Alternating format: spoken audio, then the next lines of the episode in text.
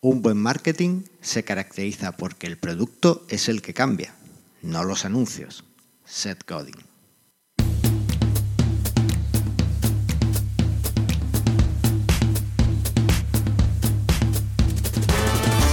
Bienvenidos al octavo episodio de Mastermind Joomla, el podcast sobre Joomla para que lleves tu plataforma web al siguiente nivel. Soy Carlos Cámara, responsable de Manuales Joomla, que es tu sitio de formación Joomla. Y hoy, por fin ya de vuelta, está Javi Olivares, fundador y CTO de Divo, que es el sistema de mejora continua para tus web. Hola Javi, ¿qué tal las vacaciones? Hola Carlos. Bueno, por fin parece que me haya ausentado seis meses. No, hombre, no. Bueno, ha sido un poco largo, sí, sí. Se me ha hecho largo hasta a mí. Pero bueno, aquí estoy encantado de estar de vuelta. Oye, es que nos de- dejamos el, el podcast con episodios de unos 40 minutos y no fui capaz de grabar más de 20 la última vez. Ya te necesitaba. Es que yo soy, soy muy pesado, yo hablo mucho. No, no, que todo lo que cuenta es interesante. Bueno, pues vamos a ver un poco las noticias de estos días, ¿vale? Estamos grabando a los pocos días de, de que hayamos publicado el episodio 7, así que no tenemos muchas novedades, pero siempre se puede sacar algo. Lo primero es recordar que el próximo eh, 23 de septiembre tenemos el Joomla Day Vigo. El programa, ¿Has visto el programa?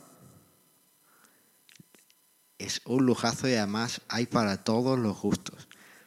Hay que reservar la entrada ya porque las plazas son limitadas y te puedes quedar sin entrada. Así que, bueno, no- estás tardando en entrar en Joomla es y reservar tu entrada. Por otro lado, ayer salió la beta 3 de Joomla 3.8. Y si todo va como esperamos, el próximo día 5 de septiembre tendremos la primera versión candidata. El 5 de septiembre es el martes justo después de que hayamos sacado este episodio. Así que bueno, pues es un buen momento para empezar a probar la versión candidata y ver que todo funciona en nuestros sitios. No lo comenté en el último episodio, pero eh, en, esta, en este caso, Divop es genial, porque tú te traes tus sitios a Divop, actualizas a Joomla 3.8 y entonces pruebas que todo va bien. Y así cuando ya vayas a actualizar de verdad, porque las versiones estas candidatas y de pruebas y demás no las puedes actualizar, sino que se quedan tal cual, son solo para probar. Pues así cuando ya salga la 3.8, te vuelves a tener tu sitio, lo actualizas y lo pasas de nuevo a producción. Todo contigo. La verdad es que va genial para eso. Y ya en una noticia un poquito más personal, eh, a raíz del episodio 6 de cómo hacer un podcast, pues ha surgido un proyecto de colaboración de otro podcast y espero que vea muy pronto la luz. En el próximo episodio espero de hecho ya poder contaros que, tenemos el primer episodio. Ya, ya, os daré más noticias y enlaces y demás. Ya veremos. Así que bueno, a ver qué tal. Estupendo. Pues nos ponemos en marcha. Eh, vamos a ver. Oye, vamos a hablar de marketing digital. Pues yo creo que sí. ¿Y cómo empezamos? Vamos a ver. ¿Tú qué sabes de marketing? Pues yo no sé mucho de marketing. Yo tengo formación técnica, yo sé mucho de programación, pero de marketing voy más justo.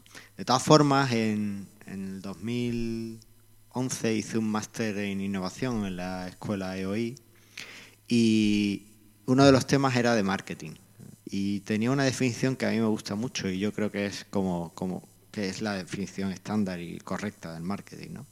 Decía que el marketing es conocer a tu empresa y a tus clientes para ofrecerles la mejor solución.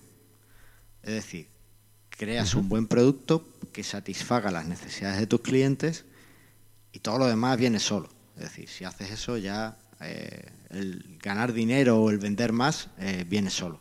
Entonces, a mí me parece que es la, la solución más, más adecuada. De todas formas, eso es teoría.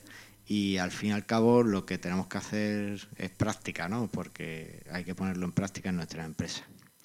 Yo sigo a varios, bueno, en esto del mar, de, de mi aprendizaje de marketing, eh, cuando empecé a, me establecí por mi cuenta, me hice autónomo, seguía mucho a Frank Escipión de Lifestyle al cuadrado. Y proponía algunas técnicas que bueno, todas las técnicas que propone, pues supongo que son válidas, ¿no? Porque a él le han funcionado muy bien y tiene mucha gente detrás que parece que le funciona.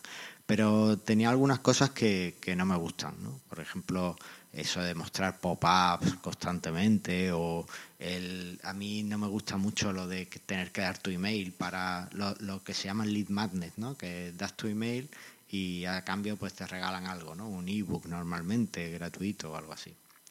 Así que en ese sentido, prefiero seguir. Ahora he descubierto a Joan Boluda del podcast de boluda.com y aunque está muy centrado en WordPress porque es lo que él trabaja y conoce, pero la verdad es que de marketing sabe un montón y propone técnicas de marketing que, me gustan mucho, ¿no?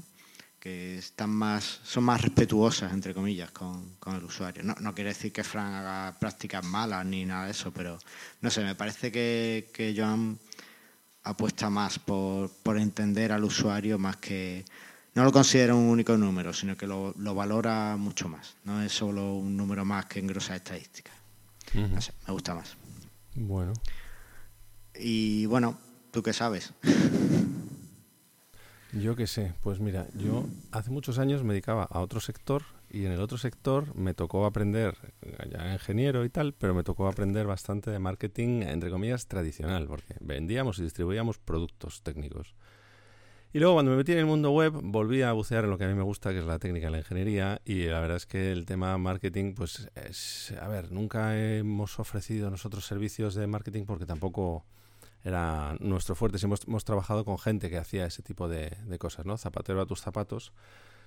Y en realidad siempre ha sido un tema que, bueno, pues lo ves un poco de lado. No, no, no me he centrado, no me he centrado nunca hasta, hasta que lo he necesitado. ¿Cuándo lo he necesitado? Pues lo he necesitado ahora con, con, con DevOps, que en realidad necesitas, pues lo que dices tú, ¿no? Una serie de herramientas, empezar a centrarte en el usuario, y en realidad nosotros estamos como muy embrionarios en ese tema. O sea, estamos aprendiendo ahora todo lo que hace falta. Como dices tú, yo no te sabría decir nombres propios, pero sí estoy leyendo bastantes blogs, artículos de... Curiosamente existe una terminología ahora que es marketing para desarrolladores. O sea, existe un, conocimiento en el mercado, que es, o sea, una constancia en el, en el mercado, que se sabe que los desarrolladores ahora se dedican a vender a través de Internet y no tienen ni idea de marketing. Entonces son como compendios específicos para desarrolladores, lo cual está muy bien porque nos porque te dice con, con, tu idioma, ¿no? qué son las cosas que puedes hacer y luego qué herramientas puedes implementar, ¿no? Y ahí yo creo que también puedes entrar en el lo porque también me ha pasado en el ¿cómo se dice? en la trampa de empezar a implementar un montón de soluciones técnicas porque dices, voy a dedicarme a las soluciones técnicas y así no tengo que hacer marketing. Claro. Como por ejemplo, eh, no sé si conoces Mautic, que es una solución fantástica. Creo que hemos hablado de Mautic ya en algún momento, pero bueno, si no lo menciono. Sí, sí, de hecho es lo que usamos para enviar la, newsletter avisando de los programas aquí. Sí, pues Mautic es maravilloso porque además te ofrece la, la idea de que el marketing puede ser entero automatizado, lo cual no es verdad, pero ayuda un montón a, simplificar muchas de esas tareas ¿no? que tradicionalmente había que, hacer todas a mano. Pero bueno, aparte de las herramientas típicas, etcétera, pues bueno, haciendo nuestros pequeños pinitos. Nosotros hasta ahora nos hemos basado mucho en, la venta a través de partners y ahora, bueno, pues nos toca centrarnos un poco en la venta directa y, y en eso, en ir como yo creo que es lo que has dicho tú, ¿no? Ir desde el usuario hacia atrás, eh, hablar mucho contacto directo con los usuarios y a partir de ahí tratar de tratar de construir. yo creo que estamos todavía muy, muy, muy embrionarios, que tenemos que mejorar, por ejemplo, nuestra landing, tenemos que mejorar la newsletter, tenemos un formulario de suscripción de newsletter, pero he debido mandar dos newsletters, o sea, y hace mucho tiempo de eso. Sí, claro. Luego son cosas que también son las desarrolladores tienen que pensar. Por ejemplo, mm, el tema multidioma, ¿no? Nosotros trabajamos en dos idiomas, que es inglés y español. La newsletter la tienes en inglés, la tienes en español, la tienes en las dos evidentemente si quieres usuarios de los dos tipos, pero claro, es más trabajo para mantener. O sea, todo ese tipo de decisiones que va uno tomando cuando, cuando añade un idioma. Eh, ¿Conoces 37 Signals, que son los de Basecamp? Que es la empresa esta que montó Basecamp. Ellos son como muy eh, vamos a decir que han creado una escuela ¿no? de, marketing y de cómo montar una empresa digital y todo eso. Y hay una cosa que, de las cosas que dicen que, sobre cómo hacer un producto, cómo desarrollar, dice, cada vez que añades una feature, una funcionalidad, o en este caso un idioma, vamos a decir, es como un hijo. y le tienes que criar, cuidar, educar. No puedes, no lo haces un día y se acabó sino que tienes que estar constantemente. Entonces, de cara, por ejemplo, a pensar en el marketing, si tienes un tiempo reducido, cuantas más cosas te pongas, más difícil va a ser darlas de comer a todas y cada una de ellas. Con lo cual, en realidad, es como cuando te pones a hablar, bueno, pues vamos a hacer redes sociales, ¿no? Vamos a hacer Twitter y Facebook y tal. Si no lo vas a poder mantener y criar y cuidar, no lo hagas. Es mucho peor. Claro. Entonces, Sí, sí, estoy, totalmente. Entonces, bueno, pues por, ya que menciono el tema de redes sociales, pues bueno, nosotros ahora mismo solamente tenemos Twitter. Porque Facebook, por ejemplo, yo además personalmente no tengo Facebook tampoco. O sea que no. Si, si ya sé poco de marketing para empezar a meter patas en Facebook, casi mejor que no. Pero bueno, eh, todo eso hay que ir aprendiendo. Es un poco la, la cosa, ¿no? Para eso estamos aquí, ¿no? Para aprender y compartir lo que sabemos. Yo, yo creo que lo mejor es efectivamente eso, aprender y para eso experimentar y ver qué funciona y qué no, porque también hay una cosa, al fin y al cabo estamos tratando con personas que son nuestros posibles clientes y entonces, bueno, pues cada uno es diferente y cada grupo, cada nicho es, diferente. Entonces, cosas que funcionan para un nicho, pues puede que no funcionen para otro.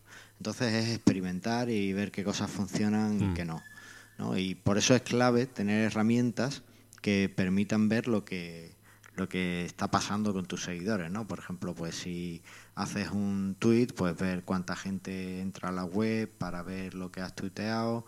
Si haces otro con el mismo enlace, pero con otra entradilla, otro gancho, puedes ver cómo funciona eso. Y bueno, experimentar y ver por dónde van.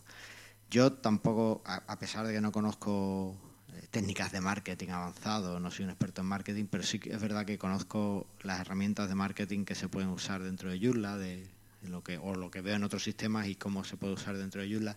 Y en el Joomla de Madrid comenté algunas de estas herramientas. Así que las pondremos la nota, en las notas del programa el enlace al vídeo, porque si alguno de nuestros oyentes pues quiere, quiere echarle un vistazo, pues que, que pueda hacerlo.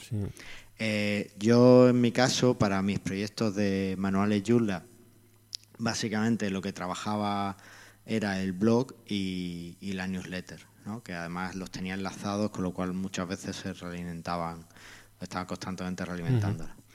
Mientras que, por ejemplo, en la parte de desarrollo de extensiones, que es la que hago con Epta Extensions, confío mucho en los, en los marketplaces, ¿no? en el directorio de extensiones de Joomla y en el de PrestaShop, el add-ons de PrestaShop, ¿no? el, mercado de, de módulos.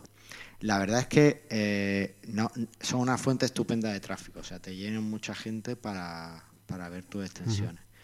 y, y están genial. Lo que pasa es que, por ejemplo, en el de PrestaShop echo de menos poder eh, trabajar un poco más el, el tema del marketing dentro del marketplace. Porque es verdad que cuando pones tu extensión en el marketplace, pues como que como que pierdes un poco el control, ¿no? Ya es el que entra al market, es verdad que tienes muchas visitas al marketplace y que alguna te caerá, pero dentro del marketplace pues no puedes decir, oye, quiero que, mi extensión o que mi módulo esté en portada durante eh, un mes, ¿no? Y eso no, no, es posible, o al menos... Eh, y, y, si hay algunas opciones de promoción, pero son muy costosas dentro de, del de prestación, por ejemplo. En el directorio de extensiones de Joomla, de hecho, no, no es posible ni siquiera eh, aparecer en primeros, las primeras puestos si no tienes una puntuación adecuada.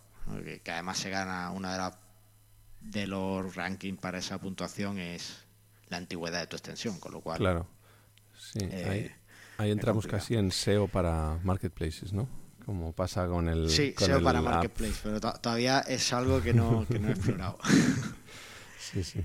Y después las redes sociales también las trabajo un poco y para eso utilizo la extensión Jucial de, de Exley, de Aníbal Sánchez. Y la verdad es que está genial porque te permite automatizar un montón de, posts que se van publicando automáticamente. Los expertos dicen que las redes sociales no valoran igual las, eh, los posts que haces automáticamente con este tipo de funciones, como Buffer o Jucial o con este tipo de aplicaciones, no lo harán igual que si la hicieran manualmente. Pero bueno, es cierto que, aunque no tengan el mismo ranking y no tengan la misma visibilidad, tiene cierta visibilidad y te puede ayudar después a la hora de si le metes mucho mucho Si, si haces un contenido que tenga cierto gancho, pues vas a tener muchos me gusta, muchos retweets y mucho tal, y al final vas a ganar esa visibilidad que has perdido de forma automática. ¿No? o por publicarlo de forma Sí, hay que evaluar ¿no? Los, las ventajas y las desventajas. Yo también he leído que mm, por gente que se ha puesto, además como nosotros, ¿no? desarrolladores, dice voy a experimentar a ver qué pasa ¿no? y voy a automatizar tweets durante X tiempo. Y en el neto, que han ganado un, dos, no sé, un 200% de, de seguidores con solo con la automatización de los tweets, con lo cual dices, bueno, pues a lo mejor el, no sé cómo, uno, mira, tenemos otro término nuevo, engagement. ¿Cómo traducirías eso? El engagement del usuario. engagement es... Eh, el enganche, ¿no? Sería el enganche de... Lo que pasa es que suena un poco regular el enganche, pero bueno, el enganche del... Sea un poco la, la atracción hacia tu marca o algo así. O la interacción, yo que sé, no lo sé. Con el usuario sería... Es diferente, ¿no? Pierdes ese tipo de cosa, pero a cambio, pues a lo mejor hay gente que, que le, que le que de pronto puedes llegar a más gente o no lo sé, no tengo claro. De la gente que yo sigo en Twitter, mucha gente automatiza cosas y se nota. Luego también se nota cuando de pronto hay un tema, yo qué sé, una noticia de actualidad, está todo el mundo hablando de lo que está de actualidad y de pronto salen los tweets automáticos que dices como no, no es el mejor momento. Pero bueno, es lo que pasa con estas cosas. Claro, eso eso es algo que también estoy viendo porque eh, bueno, por poner un ejemplo de Mastermind Yula, ¿no? Tenemos ocho programas, tenemos ocho contenidos con este que, podemos automatizar. Y claro, lo ideal es cuando, cuando publicas contenido antiguo, pues lo que quieres es que alguien que no conocía ese contenido, pues que le llegue a él, ¿no? Entonces, ¿con qué frecuencia lo tienes que hacer? O, o, por ejemplo, porque cuando publicas en Twitter, por ejemplo, solo lo ve la persona cuando cuando si, si está conectada en ese momento y viendo su timeline y te está siguiendo. Entonces, ¿cómo, ¿cómo consigues ese que, que esa, ese contenido llegue a esa persona? ¿O qué pasa si publicas algo y esa persona no, no se ha conectado ese día? Pues al día siguiente lo suyo es publicarlo otra vez para que esa persona lo pueda ver. Esa es la idea. Entonces, Pero claro, si publicas mucho y alguien te sigue y, y está y es, más atento a Twitter que la otra persona, pues va a decir, si este siempre te publica lo mismo y se cansa y te deja de seguir, ¿no? Es un poco complicado. Sí, a ver, ahí, pues eso, el arte está en la rotación de tweets y no tener una ser un catálogo amplio y luego irlos rotando, etcétera. Bueno, hablo de oídas porque yo no lo he hecho. Lo, lo miro como para hacerlo, pero no, no lo he hecho. Oye, pues dado que estamos muy peces en esto, ¿qué te parece si en un programa futuro eh, hablamos con Andrés Maeso, que es el experto de marketing de Web Design. Eh, y que venga y nos cuente qué hacemos mal y qué es lo que él pues mejoraría. me parece una idea estupenda. Sí, sí. Fantástico. Compro, Así que, vale, pues Andrés, quedas invitado para, para un futuro programa de, de Mastermind Joomla. Así que ya lo, ya lo cerraremos. Sí, y, y sin más, si quieres, pasamos al proyecto del episodio. son los nuevos deberes, aunque ya no se pueden decir deberes. O sí, podemos decir deberes. he hecho algunos cambios aprovechando que no estaba. No, bueno, a ver, tiene más sentido. Esto viene de, la terminología de, GTD, ¿no? Del método este de productividad, que realmente cualquier cosa, cualquier tarea al final es un proyecto que puedes dividir en tareas más pequeñitas. Y bueno, pues tiene más sentido porque a veces nos apetecerá ver eh, cosas que, que, se puedan hacer en más de un episodio, ¿no? O, y, o que necesitemos más tiempo para hacerlas y tal. Bueno, pues al llamarlo como proyecto, pues como que tenemos más, más eh, margen, ¿no? Para hacerlo. Así que, bueno. A ver, a ver qué tal. Bueno, pues vamos a empezar por ti, que llevas dos episodios saltándotelo. Estupendo. Así que cuéntanos, ¿qué has visto de bueno, ¿Tú sabes lo que es ir por lana y salir trasquilado?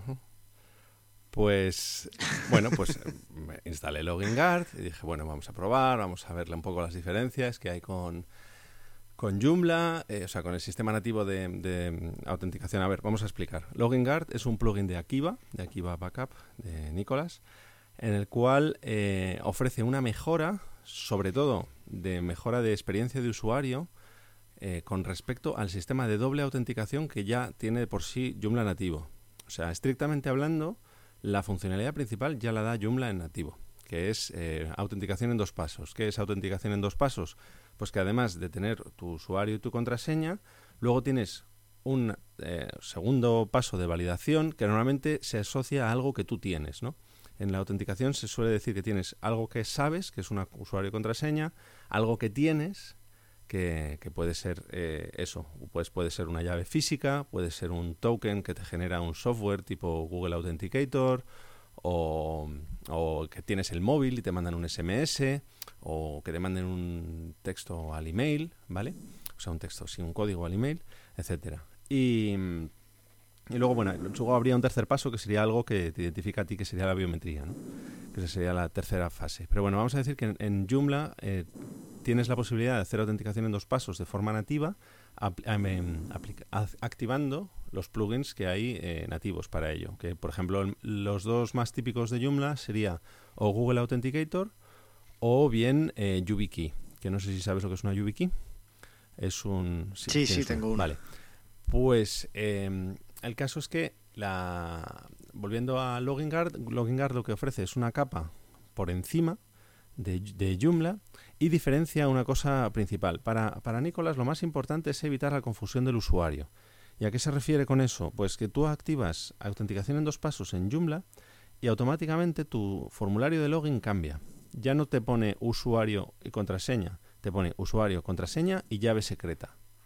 Entonces dice, claro, como tú puedes activar la autenticación en dos pasos independientemente para cada uno de los usuarios, pues hay muchos usuarios que no tienen esta autenticación. Entonces dicen, ¿y esto de la, de la llave secreta qué es? Como que confunde mucho al, usuario. Y es, verdad, porque de hecho nosotros en DevOps lo tenemos implementado así. Nosotros tenemos la autenticación en dos pasos y tú tienes usuario y contraseña. Y si tu perfil tiene activada la, la autenticación en dos pasos, entonces después te ofrecemos un tercer campo para la, para que metas la, en este caso la YubiKey, el, el, que es con lo que autenticamos nosotros. Entonces lo que propone Nicolás para Joomla es un formulario de login normal y corriente, eh, eh, usuario, contraseña, y una vez ya estás dentro de Joomla, te pregunta el segundo paso. Te dice, vale, tienes una YubiKey o introdúcela, o tienes un eh, Google Authenticator, introduce el código, etcétera, etcétera. En cuanto a la en cuanto a la operativa, es bastante similar. O sea, es verdad que a lo mejor lo de aquí va es más rápido porque directamente según lo instalas te aparece y dice, bueno, asociale en la, en la autenticación en dos pasos eh, y te ofrece, en principio te ofrece por defecto dos plugins que son el de YubiKey y el Google Authenticator, que sería prácticamente igual que Joomla. Y luego tiene más, tiene varios, varios plugins más para configurar SMS o, por ejemplo, para usar llaves FIDO U2F o U2F, que son otro tipo de llaves tipo también YubiKey, que no sé si conoces la diferencia, que son, es muy interesante porque son como las YubiKey, pero más, más baratas, y que además eh, eh, eh, utilizan un sistema radicalmente distinto. Y entonces he estado aprendiendo también sobre el tema de las U2F, porque yo no, no las conocía, y de hecho tenía una que me habían, que me habían regalado, así que me puse a hacer pruebas. Y, y es muy interesante porque además la, la YubiKey, que la normal sabes cómo funciona, que tú la metes en el USB, aprietas un aprietas el botoncito y lo que hace es que envía una cadena de caracteres en el, en el campo, en el formulario, donde sea. De hecho, si tú la enchufas normal y la metes en el... Lo que hace es emular las pulsaciones de un teclado y manda una secuencia de, caracteres. Que de hecho, eh, esa manera de funcionar impide que, por ejemplo, usuarios que no usemos teclado QWERTY, como yo, pues no podemos utilizar YubiKeys normales porque el mapa del teclado no coincide, con lo cual las llaves no funcionan. Una cosa curiosa, pero hay que tenerla en cuenta. Y en cambio las U2F sí, porque funcionan con un sistema de, certificados y eh, también tienen un botón, pero es el, es el navegador el que se dedica a hacer esa, esa comprobación. Total, que en estas andaba haciendo la, la, comparativa y viendo un poco, te cuento un poco la, la anécdota de lo de la lana, entonces, bueno, según me puse a trastear y a encontrar cosas, bueno, pues encontré un, un error en un texto, ¿no? En, en, una de las cosas y bueno, como es software libre, dije, bueno, pues voy a corregirlo, se lo voy a decir a Nicolás, tal, corrijo. Nada, corrijo la cadena, se lo mando, lo acepta y ya está. Entonces me pongo a hacer pruebas con la llave U2F y, y me pasa que no funciona.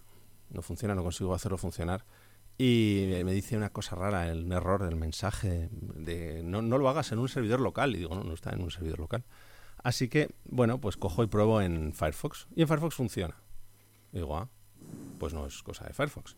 Entonces debe ser Chrome. Y entonces me voy a la web de, de YubiKey y tienen un formulario, un servidor, servidor demo para, para hacer pruebas y en Chrome funciona perfectamente. Y digo, ah, pues esto debe ser que en Chrome no le funciona a, a Nicolás. Bueno, pues le abro, le abro un issue. Mira, te voy a resumir en la conversación. Además tenemos eh, un amigo cercano que ha tenido también un, una cosa parecida, una experiencia parecida con, con, nuestro amigo Nick.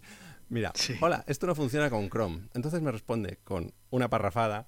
La entidad emisora de certificado ha de ser una entidad válida y reconocida por todas las instituciones públicas y bla, bla, bla. Yo respondo, no uso SSL. Entonces, pues te baneo. Y es como, eh, ¿perdón? ¿Cómo? Está baneado por no usar SSL. Sí, porque resulta que el U2F solo funciona con SSL. Y es verdad que él lo tiene puesto ah. en la documentación que te tienes que ir a GitHub, a la wiki y al final, abajo del todo, te dice, ojo, que solo funciona con SSL. Entonces, ¿qué pasa? Que ya se lo... Luego después hablé con él en privado y ya lo aclaramos. Y ya dije, eh, tendrías que poner una pequeña advertencia al usuario que no sabe de U2F, como por ejemplo era mi caso ayer, que solo funciona con SSL. ¿Y qué pasa? Que es que resulta que, el, Firefox se salta esta, esta restricción. Así que mira, ahí tienes mi historia. de ir por la Sí, sí, bueno. y salir Bueno, lo, pudiste resolver, me parece. resolver, sí, sí. Pero bueno, entonces, en resumen, es verdad que es más rápido, es verdad que, que, tiene más posibilidades que el de, que el de Joomla. Y luego, eh, una cosa, una cosa mm, que es que, que sí es verdad que es radicalmente distinta es esa experiencia de usuario, de usuario y contraseña, y luego en segundo paso, o sea, una vez, en realidad lo que hace es una vez ya estás autenticado dentro de Joomla, no te deja hacer nada a menos que hagas el segundo paso. O sea, digamos que modifica ese comportamiento para que sea distinto del de Joomla. El Joomla lo que hace es que te pide las tres cosas a la vez y una vez has metido las tres cosas y, y validas, ya estás dentro. Entonces, bueno. Pues no sé a ti, pero a mí me parece más interesante esa, esa forma de, de hacerlo. Eh, Sobre todo porque en, en esta extensión, por ejemplo, sí tengo la autentificación en, dos pasos, en dos factores, y tener que abrir el Google Authenticator antes, mientras que estás metiendo el nombre de usuario y contraseña es un rollo. Sobre todo además, si tienes un gestor de contraseñas como, como yo tengo, todos que, claro, directamente te loguea. Entonces te, te, logueas y ahora te da un error porque no ah, tienes la clave. Entonces, claro, si te logueas y después metes la clave, pues quieras que no, no sé, parece más, más interesante. Sí, sí, lo, lo, bueno, bueno, madre mía, vaya, Luego tiene historia. Más...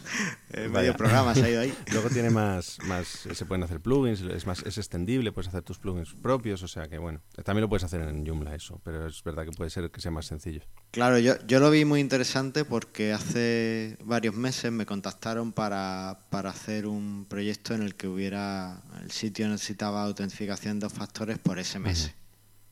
Entonces, claro, si, si esto te permite hacerlo más fácilmente, pues me parece Sí, sí, claro. Bueno, por SMS no tienes. Pues nada, el que quiera, si queréis probarlo, pues ya lo sabéis, en akivacap.com, pues ahí tenéis login card. Y, recordad usar SSL. Y ya nos decís qué tal y usar SSL si usáis el U2. Bueno, en realidad sí, el U2F, pero en realidad hay que usar SSL cada vez más. Y a mí ya, no sé si a ti, pero a mí ya me están empezando a llegar las alertas de Webmaster Tools de Google que dicen que este sitio lo vamos a empezar a tratar mal porque no le vamos a mostrar lo de sitio no seguro a todos los sitios que no tengan SSL. O sea que ya en realidad es una, es una obligación. No, yo, yo casi todos los sitios que, bueno, todos los sitios que son de, de mi empresa los manejo con SSL. o sea, mm. teniendo el S-Encrypt es que claro, casi un pecado no hacerlo.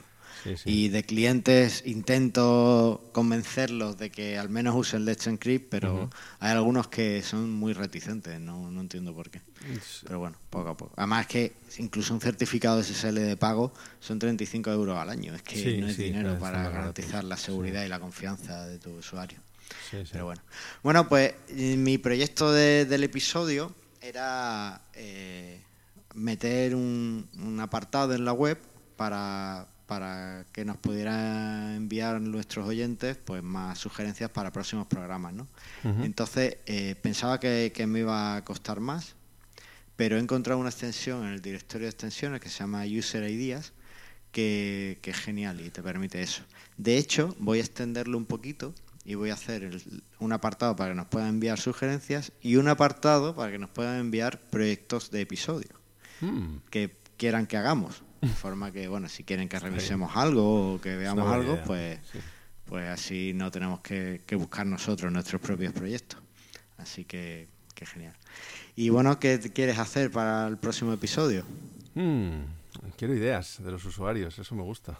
A ver, de los usuarios, de nuestros oyentes, vamos a decir. Pero, pero bueno, eh, pues no sé, puedo trastear con la beta 3 de Joomla, 3.8, por ejemplo, ver un poco cuáles son las diferencias y ver qué nos, qué nos va a implicar. A lo mejor al, Bueno, como, como este episodio va a salir y justo al día siguiente sale la, la versión candidata, pues ¿qué te parece si te esperas un poquito y pruebas la versión candidata?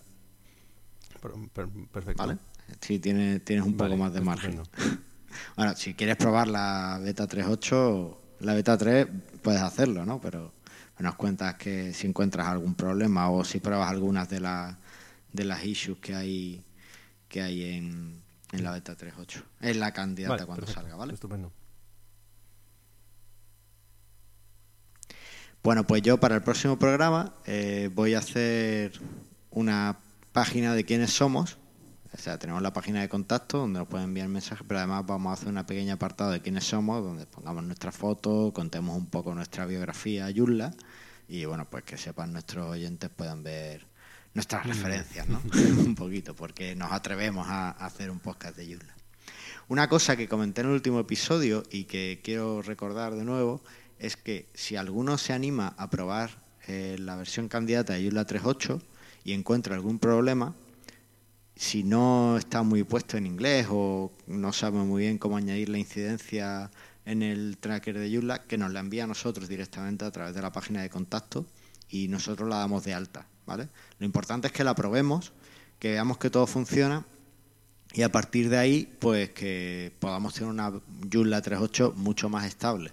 Entonces, bueno, si, si algún oyente se anima a probarla y no está muy puesto en el tema de, de incidencia, que nos lo diga y nosotros lo, añadimos es, y, lo, y lo ponemos, ¿vale? Así que, como ha sido muy... Este episodio sale, eh, lo estamos grabando justo después de... Bueno, o sea, vamos a pasar al feedback. Eh, como este episodio lo estamos grabando justo mm, dos días después de salir el, el 7, pues tenemos poquito feedback. De todas formas, eh, no quería dejar pasar la oportunidad de, eh, de, de este, de, de un comentario que nos ha hecho Antonio Torres en Twitter. Y es que nos decía, muy interesante el nuevo episodio. ¿Dónde está Javi? ¿Quién diría que los autónomos no tienen vacaciones? Bueno, vacaciones. Y yo le dije que, que te iba a preguntar, así que Buah. ¿qué pasa? ¿Te pegas un No, mes ahí de no, vacaciones? tres ¿Tú no semanas, eres autónomo y eso? Tampoco he sido vacaciones. Sabes que las vacaciones de autónomos no son vacaciones. Lo que pasa es que no tenía un hueco ni el sitio ni para poder grabar tranquilamente, sobre todo sin interrupciones. Esa es la, la dificultad. Cuando uno sale de su entorno, Ya, y sí, han sido demasiado largas, sí. Eso yo también estoy de acuerdo. es complicado, es complicado. Y después eh, Aníbal Sánchez nos decía por WhatsApp, o me sugería por WhatsApp, que Aníbal Sánchez, el desarrollador de Esli, de Yucial y demás, eh, nos sugería que, que pusiéramos una foto nuestra en, cada, en las notas de cada episodio, pues ilustrando un poquito el programa y tal. Entonces, ¿qué te parece? ¿Lo Bien, yo no hacemos? soy muy fotogénico, pero vale. Vale, pues para las próximas notas pondremos alguna foto nuestra de estas dos semanas para, para ilustrar el, el episodio, o incluso si podemos, pues alguna foto grabando Sí. mientras grabamos. Y bueno, pues esto es todo. ¿Algo Nada, que añadir, pues Javi? Encantado de estar de vuelta otra vez y a ver si empezamos el curso ya. Y adelante, vamos a por ello. Yo encantado de que hayas vuelto. y a, a ti que nos estás escuchando, simplemente pedirte que, que queremos que, que más gente maravillosa como tú encuentre este podcast. Así que por favor, compártelo en tus redes sociales. Danos tus valoraciones de 5 estrellas en iTunes. Danos tus me gusta en iBox.